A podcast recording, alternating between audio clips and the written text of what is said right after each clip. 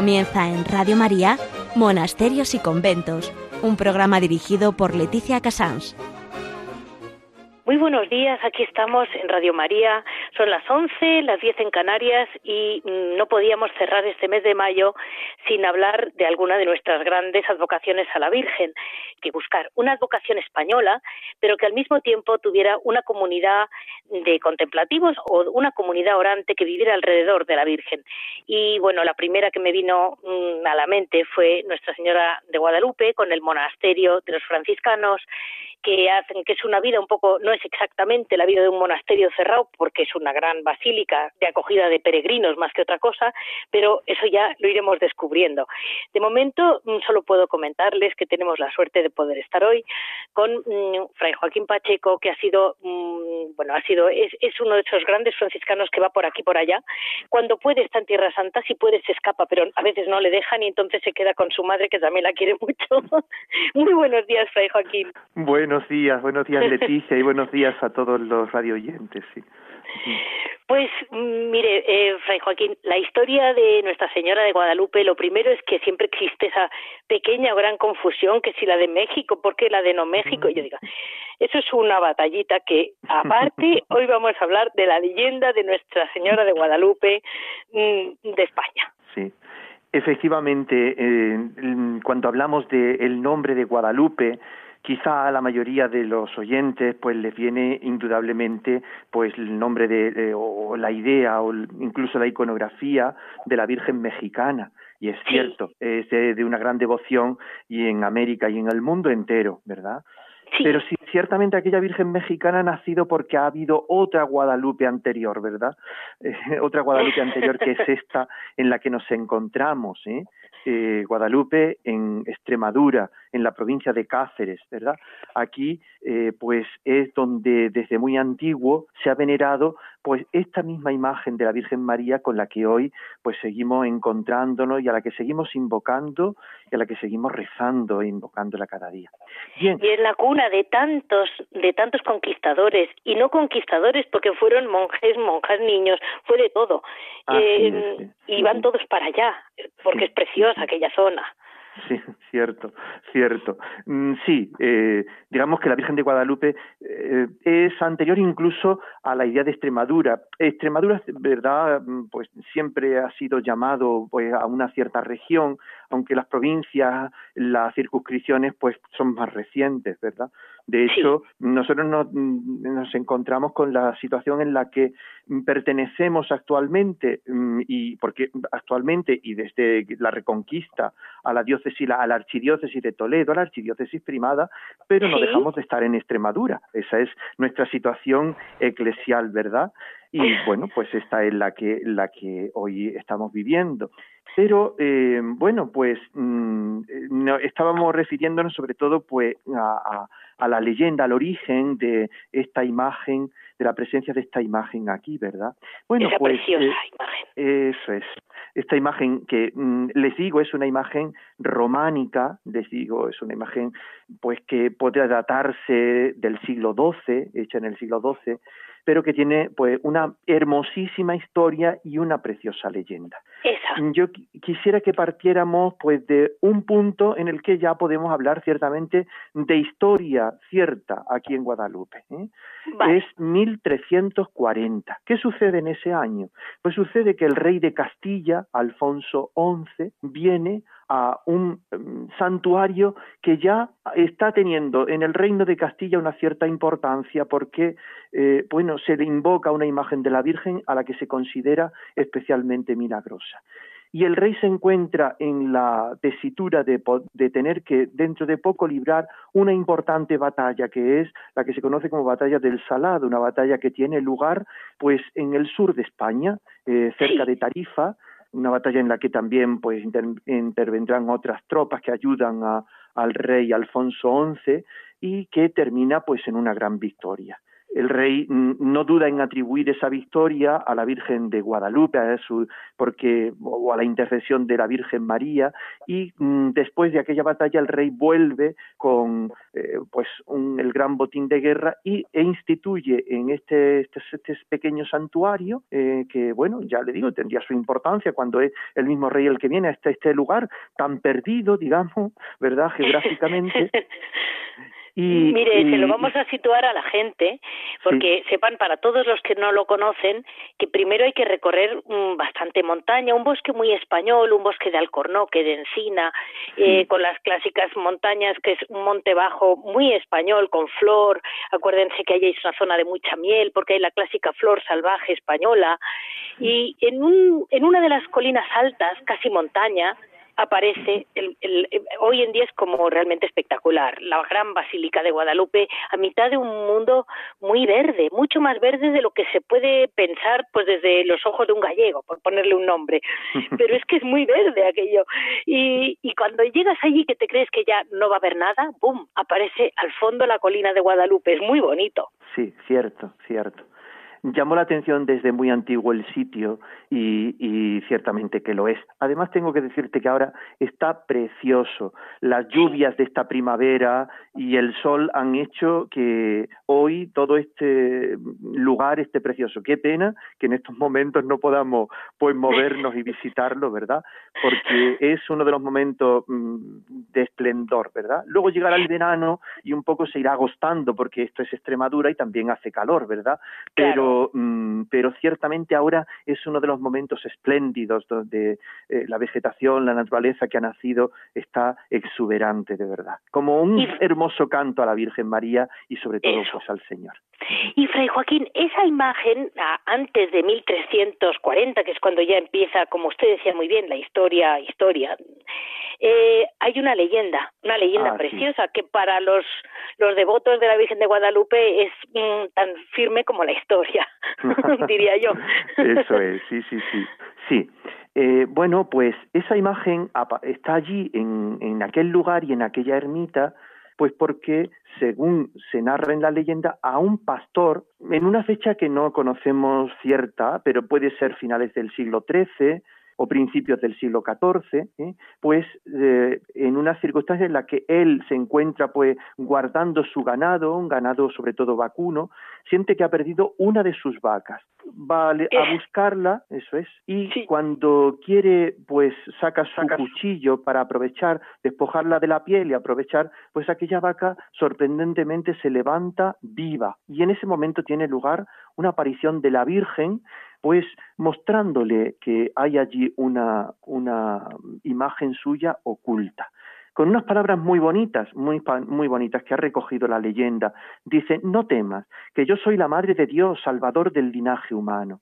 Toma tu vaca y llévala al hato con las otras, y vete luego para tu tierra, y dirás a los clérigos lo que yo he visto. Y este vaquero era natural de Cáceres, y decirles de mi parte que te envío yo allá y que vengan a este lugar donde ahora estás y que caben donde estaba tu vaca muerta, debajo de estas piedras, y hallarán ende una imagen mía. Y cuando la, cuando la caben, diles que no la muden, ni lleven de este lugar donde ahora está, mas que hagan una casilla en la que pongan que a tiempo vendrá que en ese lugar se haga una iglesia y una casa muy notable y pueblo asaz grande. Estas son las palabras pues que la leyenda ha recogido como pronunciadas por la Virgen aquel hombre, el vaquero, pues eh, Gil Cordero se llama, eh, y, bueno, pues este hombre, sorprendido por aquello, irá a Cáceres. Pero claro, ¿quién cree a este, a este hombre sencillo, verdad? Normalmente la Virgen pues va recogiendo, va, mm, en la mayoría de las ocasiones que se ha hecho presente, ha elegido siempre a los más sencillos, ¿verdad? Siempre, siempre. Ahí está. y bueno, pues va a Cáceres, pero claro, eh, eh, era difícil de creer aquello, ir a un lugar tan distante, mm, porque estamos en la provincia de Cáceres que es tan extensa y de un, desde Cáceres hasta aquí, bueno, poco como ir, lugar desierto, bueno, pero la Virgen le permite que haya otro milagro que acredite la palabra que él está pronunciando, el mensaje que él está llevando. Y es que un hijo suyo al llegar a su casa ha muerto Sin embargo, cuando él mm, de rodillas se pone y lo encomienda a la, Virgen María, aquel niño resucita. Aquello fue decisivo para que, junto con los clérigos de Cáceres, fueran a aquel lugar, excavaran y encontraran la imagen. También eso, por otra parte, a todos nosotros nos da una explicación de por qué hacer de repente una basílica o, incluso mm, por qué la Virgen en un sitio tan, tan difícil de llegar, que no es como desde el punto de vista práctico, pues hubiera estado cerca de un río, ah, donde llegar fácilmente en aquel momento, sin cuestas. Pero es que la Virgen va a otra historia. Claro, hay, hay un río, hay un río por aquí, es más, Guadalupe es una palabra árabe que significa río escondido. Eh, el lugar, el lugar pues se denominaba con este nombre. ¿Eh? Mm, la palabra Guada es siempre hace referencia a los ríos. Tenemos todavía ríos grandes de España, Guadiana, ¿verdad? Guadalquivir. ¿eh? Pues Guadalupe viene de esta misma raíz árabe y significa eso, río escondido. Es un río, pues que como el Guadiana, eh, lo que pasa es que Guadiana hace referencia a los ojos por los que sale y Guadalupe hace referencia a que el río pues se esconde entre las montañas, ¿verdad? Y aquella imagen, Fray Joaquín, que es tan especial, aquella imagen que parece que, que, la, que la encuentran, llegan allí y, y que se encuentran. Pues efectivamente encontrarán pues una imagen y según cuentan unos documentos que están ocultos con ella y son los que dan explicación de por qué esa imagen se ha encontrado en este lugar. Ahí es donde, eh, digamos, encontrarán la explicación de que esa imagen, pues, ha sido llevada por los clérigos de la Iglesia de Sevilla, cuando en el 711, pues, la invasión musulmana vaya subiendo, vaya ascendiendo pues, por toda la península ibérica y tengan que llevarse pues las reliquias más preciadas y los tesoros más preciados de aquella antigua iglesia. Recordad, por ejemplo, que las reliquias de San Isidoro, arzobispo de Sevilla, un insigne santo de Sevilla, pues se encuentran en una gran basílica en León y dos de sus hermanos también santos, San Fulgencio y Santa Florentina, pues sus reliquias se descubrieron en una población pues bastante cercana a Guadalupe, el pueblecito se llama Berzocana, ahí se veneran los sepulcros de San Fulgencio y Santa Florentina, que desde la Edad Media son los patronos de la diócesis de Plasencia, que es pues nuestra diócesis fronteriza, ¿verdad? Y, bueno, pues una de las cosas preciadas que llevan también es esta mm, querida imagen de la Virgen. Y bueno, pues ahí eh, la ocultarán hasta que, pues por decisión del cielo, mm, quiera la, la Virgen mostrarse y darse a conocer para convertirse pues en intercesora nuestra, una intercesora nuestra ante el Señor, ¿verdad? Y por terminar con la leyenda de la imagen, parece que es del taller, así la llamaban, o, escuela de San Lucas.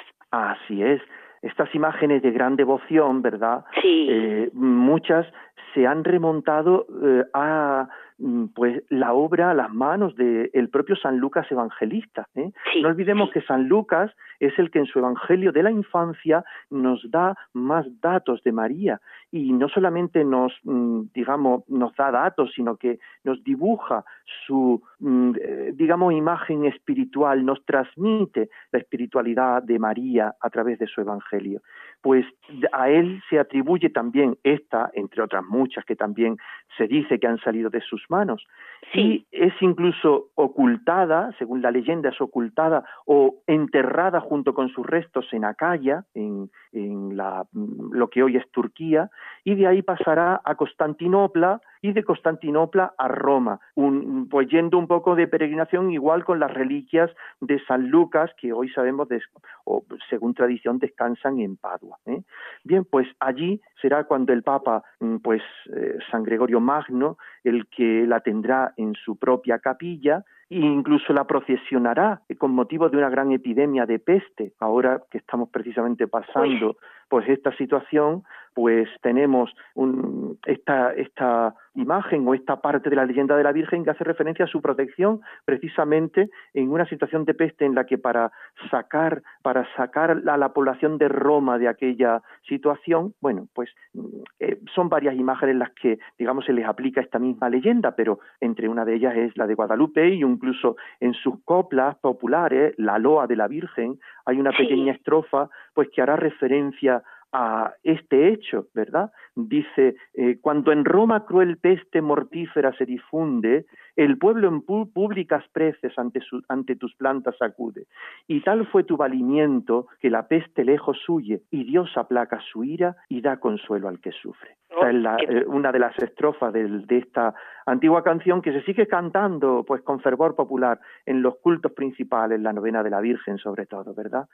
Sí. Bien, pues esta imagen tan querida, pues acabará en Sevilla porque San Gregorio, el Papa San Gregorio, quiere regalársela a otro gran santo, San Leandro, arzobispo de ah, Sevilla. Vale. Y lo hará por medio de San Isidoro. El que, la que lo lleva de viaje es San Isidoro. La leyenda cuenta que incluso, incluso en, en el barco fue un viaje marino pues en el barco pues la Virgen tendrá que proteger pues de, tormentas, de situaciones en las que se está pues a punto de naufragar y ya se va notando pues que hay un precioso tesoro y que hay pues una imagen a través de la cual Dios y la Virgen María están mostrando pues su grandeza, su protección y su omnipotencia. Es una preciosidad la historia. Pues eh, mire, ahora mismo vamos a tener que dejar, o vamos a dejar con toda la ilusión, un huequecito a que don Luis Fer, el, ese sacerdote que tan día a día y tanto lucha por nuestra Radio María, nos va a transmitir su última, yo creo que nuestros oyentes lo habrán oído, pero nos da igual. Tenemos todos que colaborar con Radio María. Después vamos a dar paso a las noticias. En estos días de emergencia sanitaria y social, en que muchas actividades se han detenido, Radio María no ha interrumpido su presencia en las ondas, pues tenemos la misión de acompañar a los hermanos, muy especialmente en estos momentos difíciles. Por ello, a pesar de nuestro reducido personal y la escasez de recursos, estamos haciendo un gran esfuerzo para mantener nuestra programación e incluso potenciarla en algunos aspectos. Por ello, os pedimos más que nunca oraciones por el personal y voluntarios de Radio María, para que la Virgen proteja su radio y ésta pueda seguir alimentando la oración y esperanza de tantas personas que lo necesitan. Por otro lado, comprendemos perfectamente que en estos momentos de crisis muchas personas no pueden aportar la colaboración económica que les gustaría. Y sin embargo, Radio María, que no tiene más ingresos que los donativos de sus oyentes, sigue precisando ese apoyo para España y para ayudar a otras Radio María más necesitadas de países pobres. Por todo ello, nos atrevemos a pedir a aquel que tenga medios suplir con una aportación más generosa lo que otros no pueden dar ahora. Y también a quien le parezca que no vale la pena su pequeño donativo, que recuerde que cada granito de arena unido a muchos otros hará posible que la radio de la Virgen siga llevando una palabra de fe, consuelo y alegría a muchos hermanos que lo necesitan. Puedes informarte de cómo colaborar llamando al 91 822 8010 o entrando en nuestra página web radiomaria.es. Radio María, una voz de esperanza en el mundo.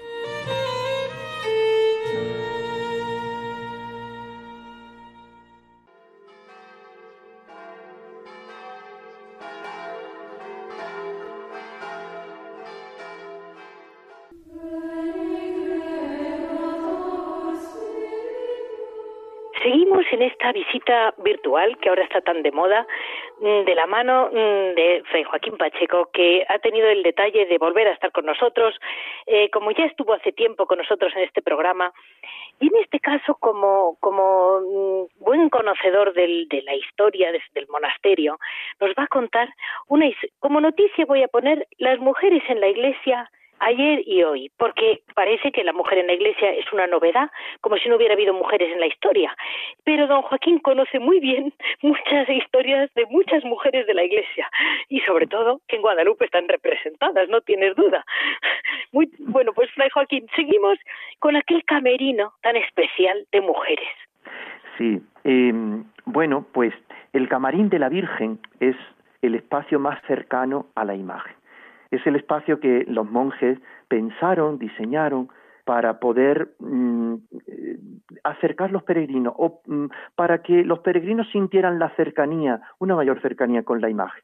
Porque indudablemente cuando entramos en la basílica vemos a la imagen en el centro del gran retablo mayor, pero a una distancia grande. El camarín lo que nos permite es subir, sentirla de cerca. Y hasta ahora pues qué ha sucedido pues este problema pues siempre mm, se besaba pues una pequeña un pequeño relicario unido a la imagen verdad como veneración y cercanía con ella bien pues el camarín eh, que es una obra mm, pues un poco más tardía lo que es el resto del monasterio. El monasterio pues el, gran conjunto es de los siglos XIV XV y predomina el arte pues eh, gótico mudéjar verdad sin embargo, el camarín es una obra plenamente barroca, fácilmente distinguible ya desde el exterior, su cúpula barroca, ¿verdad?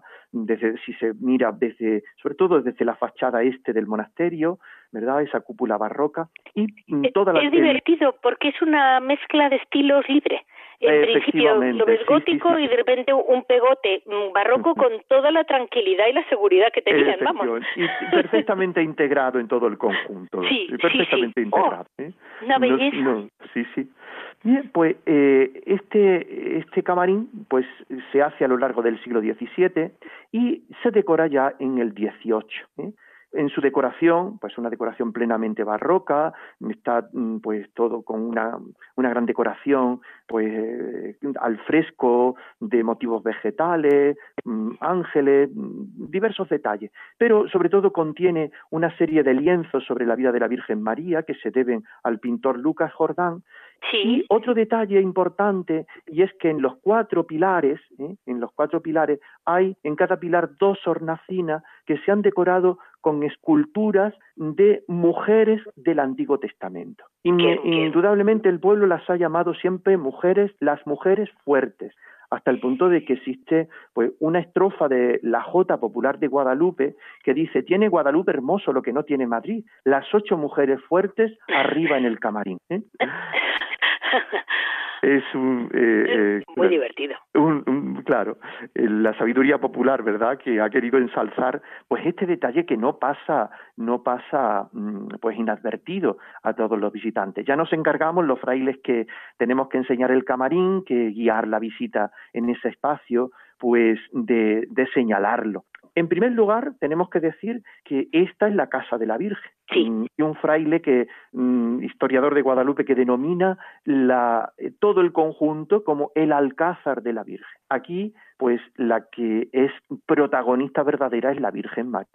Y bueno, ella ya, eh, que es una presencia femenina, que nos señala también la presencia femenina en la iglesia y la importancia de la Virgen en la iglesia, eh, pues está, mm, nos está diciendo que ha sido profetizada pues por toda una serie de mujeres del Antiguo Testamento. ¿Quiénes son estas mujeres? Pues son ocho personajes del Antiguo Testamento. Están Sara, la esposa de Abraham, están eh, vinculadas a algunos momentos pues un poco violentos, pero que son los que salvan al pueblo de Israel, pues están Judí, está Débora, que fue una de las jueces de Israel. ¿eh? Pero es curioso porque son mujeres que tienen un puesto mm, que hoy en día ha corrido la fama de que es un puesto masculino y no. Siempre han existido en la Biblia y ahí está. Sí, sí, sí, ahí está. Débora fue una de las mujeres. Los jueces no solamente tenían como misión impartir justicia, sino eran figuras sobre todo llenas del Espíritu del Señor, eran elegidas por el Señor antes de, de que surgiera en Israel la monarquía que agrupaba pues a toda la población israelita, pues sobre todo porque como Israel cuando se asienta después de venir de Egipto en diversos espacios y forma pues clanes por las tribus que, que, son pues, los que aunan frente a las amenazas externas, sobre todo la de los filisteos, serán los jueces. Y una de ellas, y muy importante, será Débora. ¿eh? Y mm. junto a Débora, pues aparece en el tiempo de Débora Jael, que es la que dará la victoria en una de las batallas en las que Israel es también, pues, ven, eh, digamos, acechado o hostigado por un ejército enemigo, ¿verdad? Estas vinculadas un poco, pues, a momentos un poco violentos.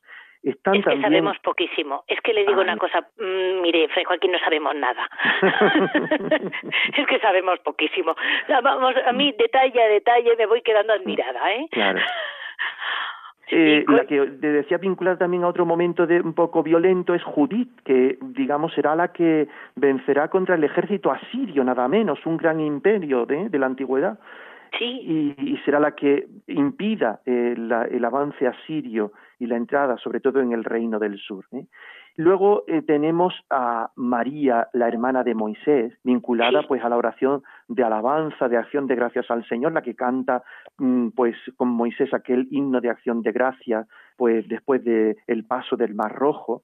Tenemos a Abigail. Abigail es muy desconocida. Abigail es una mujer que vive en tiempos del rey David y en la que, a diferencia de su marido, que era mm, pues un poco necio, parece, según dice la Biblia, y en el momento en que David está siendo perseguido por Saúl y rodeado pues una pequeña de una pequeña tropa de gente un poco de mal vivir, ¿era?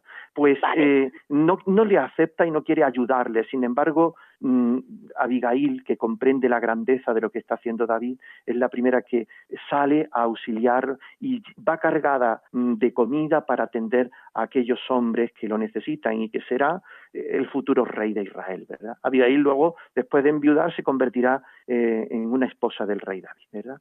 Y luego tenemos también a eh, la reina Esther. Esther sabemos que en el tiempo pues en que Israel ha sido conquistado primero por el imperio babilónico al que le ha sucedido el imperio medo-persa se convertirá en la esposa de uno de los reyes de medos y persas verdad de, Asuero y la que interceda para que el pueblo de Israel no sea destruido y en aquella intercesión pues ponga incluso su propia vida, ¿verdad? Y es modelo también pues de intercesión. Bien, pues todas estas mujeres están queriéndonos señalar cómo la historia de salvación está tejida de toda esta presencia importantísima, vital, esencial de la mujer, pero que todas ellas no son más que un pálido reflejo, un pálido anuncio de lo que será la Virgen María, que nos traerá al que verdaderamente y nos llegará a través de ella el que es el Salvador de los hombres, Jesucristo es una preciosidad, porque es una presencia de, de, mujeres fuertes, que María tuvo que ser muy, muy fuerte, Nuestra Señora. La que le, y, hoy la pobre lo sigue siendo, ¿eh? Que la que le toca. María es mm, esa figura débil y fuerte a la vez, ¿verdad? justo, ¿Eh? justo. Débil y fuerte a la vez, llena de ternura como madre, pero a la vez terrible como un escuadrón eh, eh, formado para la batalla, como es una de las expresiones que la tradición cristiana se le ha aplicado a María, ¿verdad? una expresión tomada del cantar de los cantares, ¿verdad? es preciosa. Pues quedándonos con ese camerino, imagínense ustedes, como primero hemos empezado, en vez de, mm, digamos, eh, por la vía lógica de cómo sería la llegada al monasterio, hemos empezado por la Virgen. Después de la Virgen, las ocho mujeres fuertes. Y ahora vamos a pasar, siguiendo con Fray, mm, Joaquín, que nos va a guiar, eh, a esa historia combinada con la presencia geográfica real del monasterio y nos va a ir enseñando el resto. Digamos que hemos empezado por, por arriba en vez de por abajo. vamos a hablar alrededor y luego llegaremos al presente del día a día, ¿verdad? Y ahora vamos a dar paso entonces a la historia combinado con el carisma de los religiosos que siempre han vivido allí cerca de María.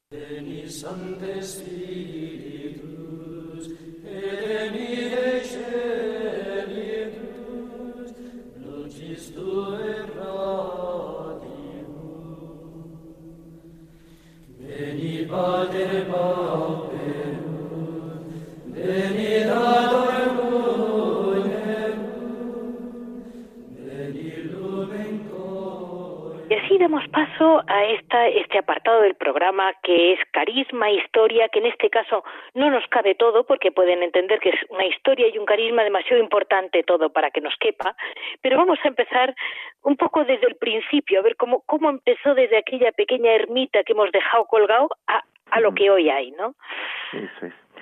Bien, pues mm, decía o comentabas Leticia como siempre junto a esta imagen de la Virgen ha habido pues quien le ha acompañado desde la oración y desde la entrega eh, de su vida. Bueno, pues puedo decirte que el primero que la acompaña, según la tradición, es el propio pastor al que se aparece la Virgen María y que descubre la imagen. Él, ayudado pues por algunas personas, será el que primero construya una rústica ermita ¿eh? y él se quede allí, en aquella ermita, como ermitaño, junto a su familia. ¿eh? Qué curioso, ¿eh? qué bonito. Consagrará su vida a cuidar aquella imagen y aquella imagen esté acompañada constantemente por la plegaria, por la oración.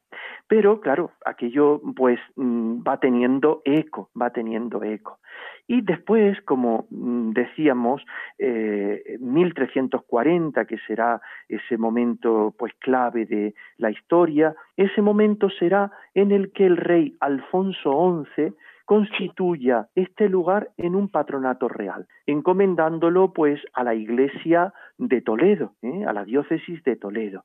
Y ahí pues la iglesia de Toledo pues comenzará a, mm, instituir o a ver pues, un prior regular, es el tiempo, lo que llamo el priorato secular, tiempo del priorato secular, un prior junto a algunos otros clérigos que oficien en aquel lugar pues los sagrados misterios y eh, atiendan a los peregrinos que ya van llegando en número. Todo esto pues mm, durará como unos 49 años porque en 1389 ya el rey Juan I de Castilla llame a los monjes jerónimos que recientemente acababan pues de constituirse eh, por una, una unión de ermitaños que poblaban pues Castilla, pues se constituyen en una comunidad monástica, una comunidad cenobítica, en un pequeño pueblo de Guadalajara, en Lupiana.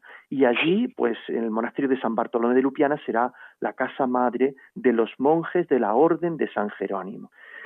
Ellos son los llamados a pesar de que al principio ellos muestran ciertamente un poco de resistencia, puesto que mm, digamos que la búsqueda vocacional que ellos experimentan o que ellos sienten es la contemplación y la soledad. ¿eh? Vienen de ser ermitaños, se han unido como cenobitas, pero no dejan de querer buscar la soledad y vienen en principio a atender un lugar que es un centro de peregrinación y como peregrinación pues un eh, bullicio, atención de peregrino, asuntos también seculares. No olvidemos que el prior de los monjes jerónimos será el señor de esta villa, puesto que alrededor del monasterio ya se ha ido creando para la atención de todas las necesidades el pueblo de Guadalupe, ¿eh? la, la, villa de Guadalupe, ¿verdad? Es que mm, cuando estuvimos allí, que yo tuve la suerte de estar allí en persona con Fray Joaquín, que tuvo la paciencia de enseñárnoslo despacito, se va entendiendo cómo, claro, detrás de cada piedra, pues hay un hombre que pica piedras. Debajo, detrás de cada paño, hay un hombre que tiñe, un hombre que mm, hace el tejido. Claro, para llegar allí no se podía traer todo desde Sevilla y desde Cáceres. Entonces se empieza a crear un mundo de artesanía alrededor de la Virgen que es impresionante porque sigue hasta hoy. Así es.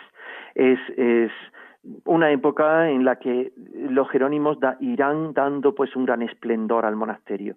La basílica había comenzado a, hacer, a realizarse pues cuando en el tiempo del priorato secular, cuando es encomendado este lugar, pues a los sacerdotes del clero de Toledo, ¿verdad? Pero eh, los monjes la enriquecerán, es la misma iglesia que tenemos hoy, pero enriquecida, e irán construyendo todo eh, el espacio monástico, claustros y otras muchas cosas que tendrán que hacer. Porque esto se va a convertir pues en pues, en una pequeña mm, colmena vamos a poder decir esta imagen puesto que se va a poblar de elementos importantes para la vida del monasterio como es por ejemplo el taller de bordados para impresionante. Así es para la, los ornamentos religiosos los paramentos que se utilizan en la liturgia. En esto pues ciertamente Guadalupe va a destacar quizá nosotros tengamos en Guadalupe la mejor colección de bordado litúrgico que pueda haber en toda Europa. ¿eh? No es mm, una exageración, ¿eh? todos los que lo visitan vienen diciéndolo. ¿eh?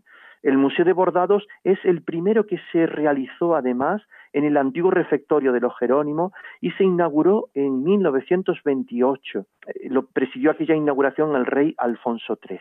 Bien, pues ese museo es hoy una de las grandes de los grandes atractivos de Guadalupe no reúne todas las piezas de, que tiene Guadalupe en bordado litúrgico, ¿verdad? Pero sí las mejores. Y, bueno, pues entre el siglo XIV, mm, empieza en el XIV, sobre todo XV, XVI, XVII y XVIII, habrá aquí un gran taller de artesanía mm, de bordados, pues precioso donde trabajarán monjes y también otros muchos hombres que destacarán en la técnica del bordado. ¿eh? Qué curioso porque eh, en Guadalupe, mm, como me hizo usted saber el otra otra cuando le vi, eh, realmente ahí están las mujeres fuertes y los hombres bordando. Efectivamente, efectivamente. Los no será porque es moderno, ¿eh? No será porque es moderno, ¿eh? Sí, ciertamente, ciertamente. Así es. Las mujeres son las que están reinando y los hombres bordando, sí, sí, haciendo las tareas fundamentales. Luego, otra zona, eso justo. Te decía, pues también tenemos otro taller, o, otro museo donde mm, se nos habla del impresionante taller de otro elemento también importante para la liturgia, que eran los libros corales. Estos libros hechos todos en pergamino, hay una gran colección de estos libros corales y bueno, pues eh, en ellos, mm, sobre todo, pues tienen una gran riqueza pues de decoración, lo que se llaman miniado o iluminación en aquellas grandes letras capitales con las que comienzan pues aquel primer texto de una primera antífona o, pasionarios, ¿verdad?, para el canto de la pasión en los días de la Semana Santa, mm, que es otro de los grandes mm, pues eh, tesoros que tiene el monasterio de Guadalupe. Junto pues, hoy conservamos un pequeño taller, un, otro museo, un tercer museo, pues de lo que es lo que conservamos de escultura, sobre todo escultura flamenca, pintura, pequeñas cosas que además, bueno, pues poco a poco también se han ido trayendo y conservando aquí en este monasterio y que son pues de un gran atractivo pues museístico. ¿eh? Claro, claro y, realmente es muy bonita. toda la parte de los, de los cantorales es un, es un espectáculo. Sí, cierto y además también muestra que estuvo vivido por toda una comunidad, que eso es la diferencia, ¿no? Que no es solo ya la Virgen, sino que había... Y, y le comentaba yo una vez, ya, y, usted me lo hizo saber, eh, también había de alguna manera que no acogían mm, peregrinos y muchas veces llegaría gente muy enferma, porque no suele peregrinar ni el más rico ni el más blando. Suele ir el que tiene problemas, con perdón, eh, o el que va a dar gracias, pero muchas veces hay enfermos y allí por lo visto debían de hacer bastante tema medicinal también, ¿no? Efectivamente. Otro de los grandes eh, pues, elementos en los que destaca Guadalupe es precisamente en su atención hospitalaria y en sus conocimientos incluso de medicina. Eso. No hay, mm, digamos, un documento cierto, pero mm, puede que Guadalupe, puede que Guadalupe sea el primer lugar del mundo, o el primer lugar al menos de Europa, donde se haya realizado una autopsia de un cadáver para poder estudiar, hacer estudios de medicina de lo que era el cuerpo humano. Porque mm, a los monjes pues se les ha concedido una serie de privilegios y exenciones, pues que la ley canónica penaba, estaba penado pues estudiar con los mm. cuerpos humanos. ¿eh? Claro, El cuerpo era algo sagrado, todo cuerpo humano era algo sagrado, se rodea de veneración, se, se busca pues como Jesucristo que descansen en tierra en espera de la resurrección, ¿verdad? Pero a los monjes, ¿eh? dada su condición de religiosos y dada pues su veneración y pues se les permiten todo esto hasta el punto pues que su hospital que es el edificio que hoy ocupa precisamente la hospedería del monasterio, pues ese hospital sea un hospital importante, no solamente porque acogen a, peregrinos, porque les curan las heridas, sino porque han comenzado a estudiar medicina, han comenzado a estudiar científicamente, hasta el punto que, fíjate, un, gran personaje que destaca por su atención a los enfermos, que es San Juan de Dios, ¿verdad? Eh, fundador de hospitales, de una orden hospitalaria, ¿verdad? Pues San Juan de Dios, después de convertirse en Granada, después de oír un sermón de San Juan de Ávila, el maestro Ávila lo envía con una carta al prior de Guadalupe, para que le instruyan en el arte de atender a los enfermos. ¿eh? Y aquí viene el pobre San Juan de Dios, Juan Ciudad, en aquellos momentos conocidos, ¿verdad? Viene hasta aquí a aprender con los monjes jerónimos, pues mm, lo que puede eh, él saber, lo que ha, podido luego él transmitir en aquel hospital que él creará luego en Granada. Y aquí es donde, visitando a la Virgen, tendrá una preciosa mm, visión mística, donde la Virgen le entregará al niño Jesús con, las, con unas palabras muy hermosas en las que le dice, Juan, viste a Jesucristo para que prendas en él a vestir a los pobres. Uy. Y siguen ahí los, los, hermanos de San Juan de Dios. Sí, es uno de los santos que en esta época pues peregrinan a Guadalupe, ¿verdad? Claro. Eh, peregrinará Santa Teresa de Jesús. ¿eh? Fíjate, la Santa Andariega vendrá aquí y vendrá sobre todo a pedir por los hermanos, por aquellos hermanos suyos que se han marchado a América. ¿eh? Por eso, por eso os pedirá especialmente. Qué gracioso. Y visitará también Guadalupe San Pedro de Alcántara, este gran santo extremeño, franciscano, ¿verdad? Para nosotros en la orden franciscana de tan hermosa memoria, ¿verdad? Claro. patrono de Extremadura con la Virgen de Guadalupe, ¿verdad? Y, y también pues San Antonio María Claret se hará presente, eh, vendrá también San Juan Pablo II, y también otros muchos beatos, ¿eh? el beato Cristóbal de Santa Catalina, eh, San Juan, eh, San José María Escribá, el beato Álvaro del Portillo. Bueno, pues a la subida del camarín hay algunos recuerdos que las familias religiosas de algunos de estos beatos y algún por algún otro sitio también eh, hay representaciones artísticas de las visitas de estos santos. ¿Eh? Y, y, se da un gran salto, Fray, Joaquín, damos un gran salto, lo digo porque en la radio desgraciadamente los tiempos cortan. Claro, claro. Estamos pasando de los de un mundo de los jerónimos, eh, digamos un mundo explosivo, porque la cantidad de peregrinos combinado con monjes, aquello, y mm, de algún modo eh, me parece que fue por desamortización, no por lo que se les quita a los jerónimos. El año de la desamortización de Mendizábal, ¿verdad? 1835 marcará la fecha del fin de la de la presencia de los monjes jerónimos aquí en Guadalupe. ¿eh? Sí, así es. Y aquello quedó abandonado, me decía una vez. Quedó un poco, bueno, triste, vamos a decir que, que, prohibido todo lo que es el. Claro, son edificios grandes, porque tenían que caber no solo los monjes con su claustro, sino que además los enfermos, los talleres, o sea, es todo un conjunto muy monumental. Y aquello, mm, ¿cómo, ¿cómo acabó en brazos de los pobres franciscanos?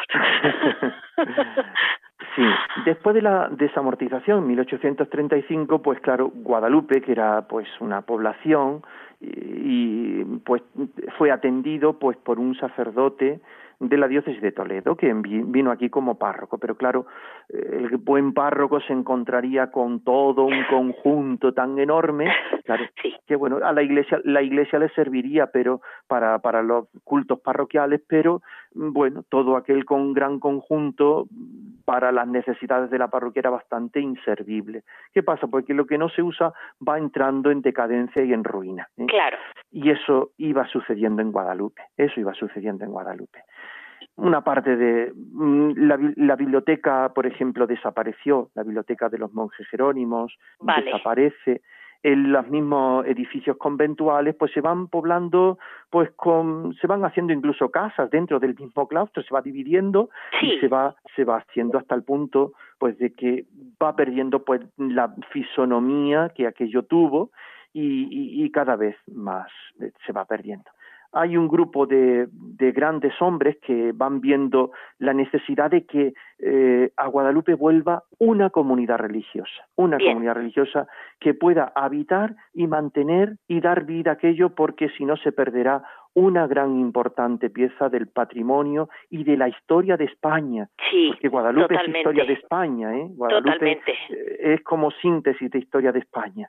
Eh, recuerdo una vez que me lo decía alguien cuando en la sacristía, enseñándoles la sacristía, la maravillosa sacristía que tiene esa pinacoteca de eh, Zurbarán, ¿verdad? Esos, esos hermosos cuadros de Zurbarán representando a ilustres monjes que vivieron en el monasterio. Yo le enseñaba en la capilla de San Jerónimo una lámpara que es nada más y nada menos que el fanal que iba en la nave capitana turca de la batalla de Lepanto. Figúrese, es historia de España pura. Y que, bueno, don Juan de Austria lo trae a Madrid y Felipe, bueno, lo trae España y Felipe II será el que como mm, una ofrenda votiva lo traiga aquí hasta la Virgen de Guadalupe. ¿eh? Bien, pues viendo todo esto que, que, que, sería una importante pérdida, se encargan pues de mm, buscar, ir buscando una, mm, una comunidad religiosa será pues el, irán sobre todo al rey Alfonso XIII y al final consiguen que en 1908, después de que han ofrecido a varias órdenes religiosas que ven imposible venir aquí, porque esto es un lugar perdido, porque esto es hoy un, un era en aquel momento una verdadera ruina, pues al final los franciscanos de la provincia bética, ¿eh? pues que ya estaban ocupando algunos conventos también por Extremadura, se deciden hacer la fundación de Guadalupe. Y desde entonces, desde 1908, pues los franciscanos estamos aquí presentes en Guadalupe. Comienza una etapa primera muy dura, puesto que llegaron a un edificio prácticamente en ruinas, y a partir de aquí, pues decidieron pues trabajar con denuedo, pues para que este lugar fuera recuperando su esplendor, su belleza, su historia y sobre todo para que se extendiera la devoción a la Virgen de Guadalupe. Previamente, en, en 1907, pues, la Virgen había sido declarada patrona de Extremadura. ¿eh? El, patronato sobre Extremadura fue en 1907.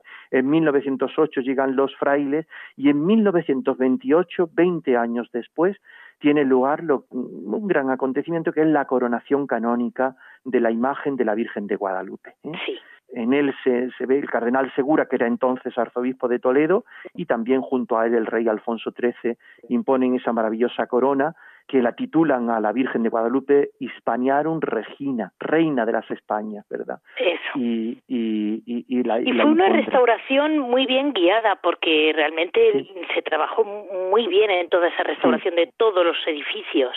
Ciertamente. Hubo un arquitecto eh, importante, don Luis Menéndez Pidal, ¿eh? sí. y también mm, eh, pues dejarse aconsejar por los propios que iban a vivir allí. Hay cosas que cuentan que mm, fueron los frailes los que salvan algunas cosas o los que hacen o obligan a que se hagan algunas de las cosas mm, que, que porque el arquitecto no veía, pero que bueno, pues los frailes serán los que se lo se lo señalen.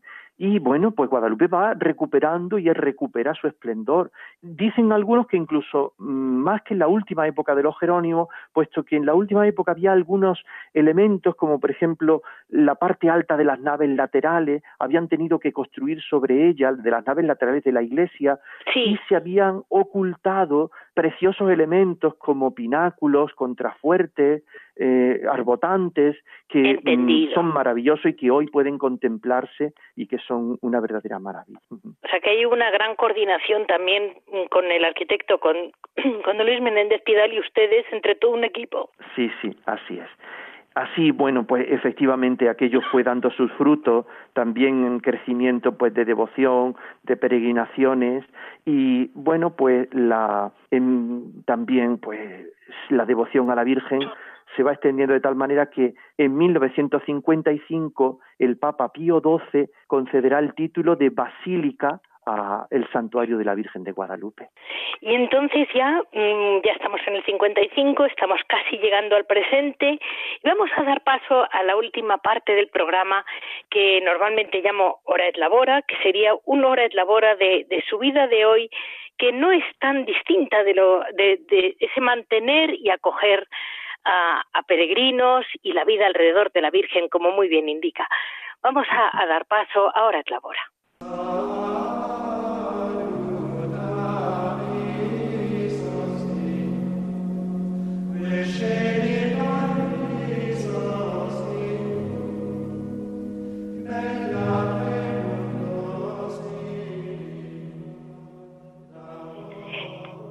Con Fray Joaquín Pacheco, que tiene el detallazo de estar con nosotros. Se lo agradecemos enormemente porque es un recorrido largo, pero es que si se hace sin en desorden no se llega a nada. en este hora de labor a mí me impresionó mucho mm, el cómo tienen ustedes hoy la hospedería, que realmente sigue siendo un centro de acogida enorme. Sí, cierto. Sí, la hospedería es uno de los de los lugares que eh, los, bueno, viene de antiguo. Ten en cuenta, los monjes jerónimos acogían por tres días dando comida y alojamiento a los que peregrinaban a la Virgen de Guadalupe, ¿eh? porque disponían de grandes posesiones, donde tenían grandes rebaños para todo ello y el rey los reyes les habían concedido grandes extensiones para que, bueno, pues pudieran realizar todo ese labor. Bien. Bueno, los franciscanos, entre toda, eh, que, pues toda esta tarea de restauración y de promoción de Guadalupe que se propusieron desde el principio, vieron la necesidad de buscar un lugar de alojamiento para los que peregrinaban hasta este lugar. Guadalupe no es un lugar de fácil acceso y más en tiempos donde las comunicaciones eran mucho peor que las que tenemos hoy. ¿eh? Sí, claro. Y entonces, bueno, pues la gente que venía, sobre todo pues en las fechas de la Virgen, normalmente se tenía que hospedar en casas de, de, de familias del pueblo. Ahí las familias del pueblo pues alquilaban habitaciones de sus propias casas y había gente que incluso las tenía ya de un año para, e, para otro. Se conocían pues por eso, ¿eh? ya de un año para otro reservaban en las propias en las propias casas donde iban y, se quedaban allí pues para vivir sobre todo las fechas en torno a la novena de la Virgen, el 8 de septiembre, ¿verdad? Pero claro, La, la hospedería suya de allí, que esto se lo aclaro un poco a nuestros oyentes, mm. no tiene nada que ver con el concepto de hospedería monacal para ir a vivir con los monjes, una cosa así, sino que es para ir realmente como un hotelito para, para estar acogido y poder estar en devoción a la Virgen, que no es lo mismo, es una hospedería abierta. Sí, sí, sí. Y lo eh, que los franciscanos han aportado es lo que hoy en día tiene que aportar una hospedería, que es un chef. un chef de cocina oculto, a quienes no hemos visto, pero bien meritorio que es, que es Fray Juan, como buen franciscano, calladito y en sus pucheros. Callado mientras pudo, el pobre. Así es. Fray Juan Luis Barrera eh, fue un fraile que dedicó muchos años de su vida a la atención de la hospedería y sobre todo a la cocina, como bien dices. ¿eh? Eh, como bien Gracioso. Hoy nosotros tenemos dos libros de recetas suyas ¿eh? Que, bueno, se venden aquí en, en, las, en, la tienda de objetos de recuerdos de, del monasterio y que han sido, pues, su experiencia con las cosas de cocina sencillas, ¿verdad? Mm, de los medios que se encontraban por aquí. Ten en cuenta que en los primeros tiempos de la hospedería él tenía que salir pidiendo, pues, mm, las gallinas, huevos, por todo eso. Había pocos medios de refrigeración, tenía que ser todo muy, muy fresco y, bueno, pues, mm, eso ha dado. Y Fray Juan era una de las personas que acogía pues de todo corazón.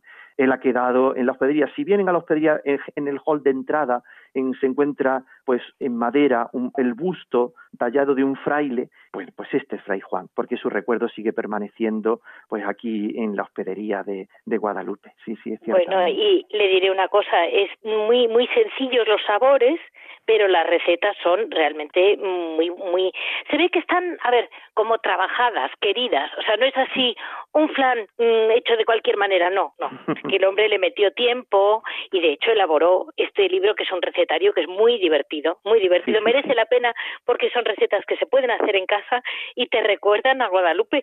Mire, yo me he hecho el helado de higo suyo, no me habrá ah. quedado igual de bien, pero sabe a higo y el higo me recuerda a Guadalupe. Sí, Pequeños detalles. Sí, hay un detalle muy hermoso que eh, Fray Juan ha mejorado una receta que no era originaria de él, sino de otro fraile. ¿eh? Sí, hay que Fray Pablo, Fray Pablo se llamaba. Bueno, pues este fue uno de los primeros que atendió la hospedería y cuentan que en una visita de la infanta Isabel, la que llamaban la chata, ¿verdad? Sí. Eh, conocida. Una visita aquí a Guadalupe, pues los frailes le pusieron una sopa que había hecho. Ella estaba tomando la sopa y, en cuanto la probó, él dijo, ¿quién ha hecho este plato? Quiero que ahora mismo me traigan a la persona que me ha hecho este plato.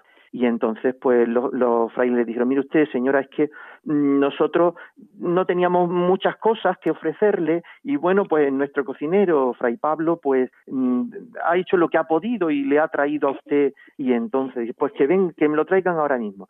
Y en aquel momento los frailes conocieron que Fray Pablo había sido cocinero en la casa real y aquella Ah. mujer lo estaba llamando porque estaba tomando uno de los riquísimos platos eh, hecho con cosas muy sencillas, pero era uno de los sabores que ella en su casa había conocido desde siempre. Y, y- y fue cuando descubrió que aquel hombre, eh, que, que era pues un afamado cocinero de la Casa Real, se había hecho un sencillo franciscano y que, bueno, pues era un hermano que atendía a la cocina y atendía a la hospedería. Es que esa historia es muy bonita, ¿eh? es muy romántica. Y además Sí. es que hoy en día están de moda los grandes. Yo lo que les sí que les digo es que eh, se va allí y te esperas pues comida, no digo comida de refectorio, pero vamos, tampoco pides, vas allí pidiendo nada extraordinario porque ni lo pagas, ni es lo que buscas tampoco. Vas a ver a la Sí. Virgen, vas a ver...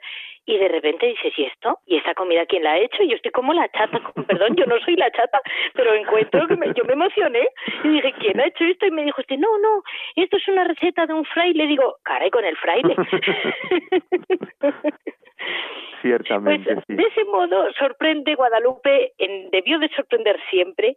Primero sale uno como lleno de la Virgen, eh, luego aquel paisaje no se olvida y, y luego la acogida franciscana, esa acogida mm, mezcla de sencilla con, con, claro, es que en pocos sitios tienes tantos recuerdos de la historia de España y la historia de todo allí conservada y ustedes la están cuidando muy bien, porque francamente es un trabajo. Sí, sí, Es muy, es muy- y, y por otro lado, pues yo me hizo mucha ilusión que lo vi muy lleno de gente joven, de grupos de distintos sitios de toda España, ¿verdad? sí, sí, es cierto, cierto. Es una alegría ver sobre todo peregrinaciones de y que- en algunas diócesis uno de los elementos fundamentales de su pastoral juvenil es la peregrinación anual a Guadalupe. Así, por ejemplo, la diócesis de Toledo, la diócesis de Getafe y la diócesis de Córdoba. Córdoba ha bien. traído el año pasado más de 3.000 jóvenes en su peregrinación anual a Guadalupe. Qué bien. Es hermosísimo, hermosísimo. Acompañados de sacerdotes, durante el camino hacen una gran parte, una parte, bueno, andando, ¿verdad? Sobre todo desde Alía hasta, hasta Guadalupe y, y, bueno, es una, una delicia ver a tantos jóvenes pues unidos por el amor a Jesucristo y el amor a la Virgen María. Ya le digo que a mí me quedó un recuerdo de una mezcla entre estar con usted como franciscano, aquella hospedería y, y la cantidad de gente joven peregrinos jóvenes, con, como usted ha dicho muy bien, que vimos por allí alrededor, que era verdaderamente diciendo, bueno, mm, me- sale un optimista, levanta la esperanza. Estamos pasando una época en la que, bueno, pues todo esto ahora mismo ha quedado en suspenso. Esperamos que toda la situación pueda ir mejorándose, de que los peregrinos puedan mm, seguir y continuar viniendo a Guadalupe, porque aquí van a encontrar mm, a la Madre cariñosa que los consuela, ¿verdad? Sí. Sobre todo. Y porque van a encontrar mm, la belleza que les ofrece Guadalupe. Estamos conmemorando todavía en este año el 25 aniversario de la Declaración de Patrimonio de la Humanidad por la UNESCO de todo este Perfecto. conjunto de Guadalupe. Y bueno, pues los Pues servicios así les animamos a que vayan en verano, porque este año Claro. no es un año de viajes largos, no. sí, pero sí es un año de descubrir bellezas y tesoros que tenemos a lo mejor mucho más cerca de lo que creemos y merece la pena descubrir Guadalupe. Es cierto. Y a la vez harán una gran importante obra social.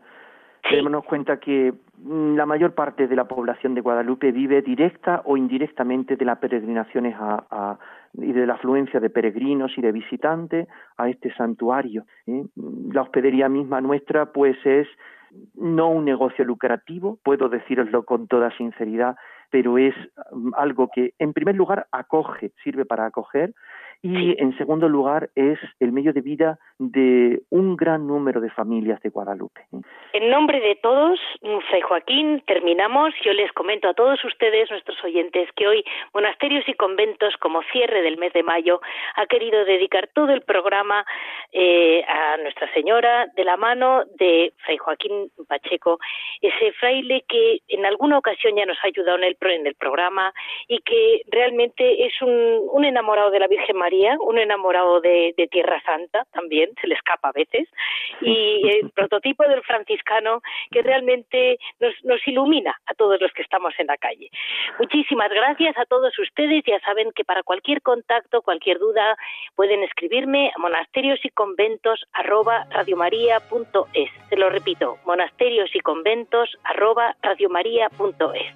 Muchísimas gracias a todos y muy especialmente a Fray Joaquín. Pues muchas gracias Leticia y a todos los que estáis escuchando este programa. ¿eh? Os aseguro que os presentaré en la oración ante la Virgen de Guadalupe.